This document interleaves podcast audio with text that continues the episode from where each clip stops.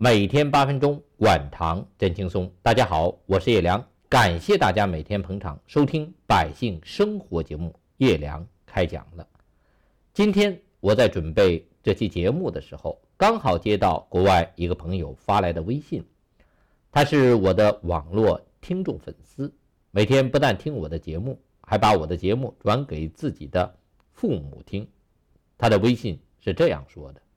听了您今天的讲座，很有感触。我也相信糖尿病能治好。去年我看到美国的报纸上登了一条消息，说是一位七十多岁的老人有糖尿病和高血压病，打了二十多年的胰岛素。后来这位老人下决心减肥，经过锻炼，体重降了几十磅，恢复到正常。随后发现他的血糖、血压完全。恢复了正常，打了二十多年的胰岛素也停了。记得我当时马上把这消息告诉了我父母，可他们不在意。老年人有些固执的想法，有时候很难转变。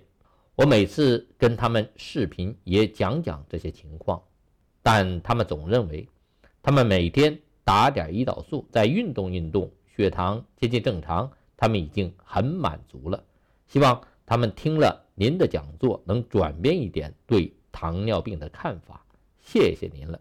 我也很感谢这位老同学。我告诉他，现在国内越来越多的医生都在强调，不要只依赖药物这一种手段治疗糖尿病，必须五驾马车一起上，这样才有可能帮助我们真正对付好糖尿病这个恶疾。这里我再介绍一个。河南郑州的听众李阿姨今年七十二岁了，得糖尿病十年了。李阿姨打电话告诉我们，她有飞蚊症，后来眼睛不行了，做了白内障手术，现在是浑身没劲儿，容易饿，饿了就吃，所以自己很胖。她就想着自己必须要吃饱，因为吃着降糖药，打着胰岛素，血糖一低就难受。他非常害怕低血糖，所以老吃老吃，越吃越胖。我们说糖尿病的治疗一定要靠五驾马车，第一驾马车是管住嘴，在我看来应该是管对嘴。如果你打着针吃着药，还晚上什么也不吃，主食也不敢吃，那会出现低血糖或者酸中毒的，同样会导致各种不好的并发症发生。管对嘴就是多吃粗粮，多吃蔬菜，保证自己有足够的营养，特别是蛋白和微量元素不能缺，维生素不能缺。如果管住嘴导致营养不良或者缺乏维生素或微量元素，那有可能降低我们的免疫力，还会发生其他的疾病。第二驾马车是迈开腿。要有一定的活动量，要运动。很多糖尿病人很胖，走路多了伤膝盖，他们就在家里学着跪着走，好保持足够的运动量。我们还可以用哑铃练练手臂上的肌肉。我经常说，人老了，如果还有一身肌肉，就有代谢糖和脂肪的肌肉细胞；如果都是肥肉，都是脂肪细胞，那就完了。只能存糖和脂肪，不能代谢糖和脂肪，所以要运动，也要多练一点肌肉。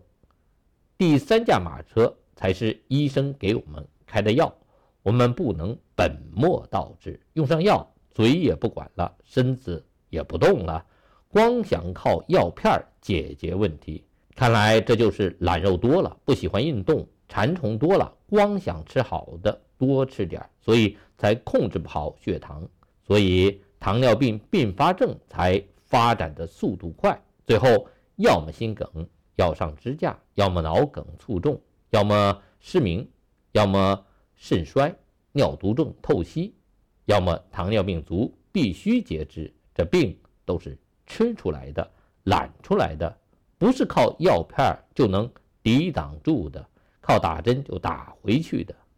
第四驾马车就是要监测血糖，我们让大家监测五点血糖，就是希望大家精准管好血糖，别等到并发症厉害了，要花钱或者贪了残了的时候才后悔。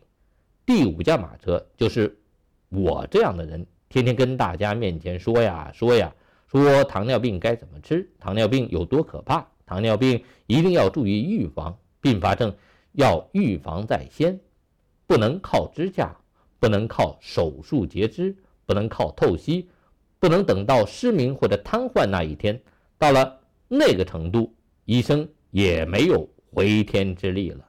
这位河南的李阿姨是十二月二十一号测的五点血糖，她的空腹血糖是五点九，她糖尿病都十年了，如果能控制在这个水平也不错。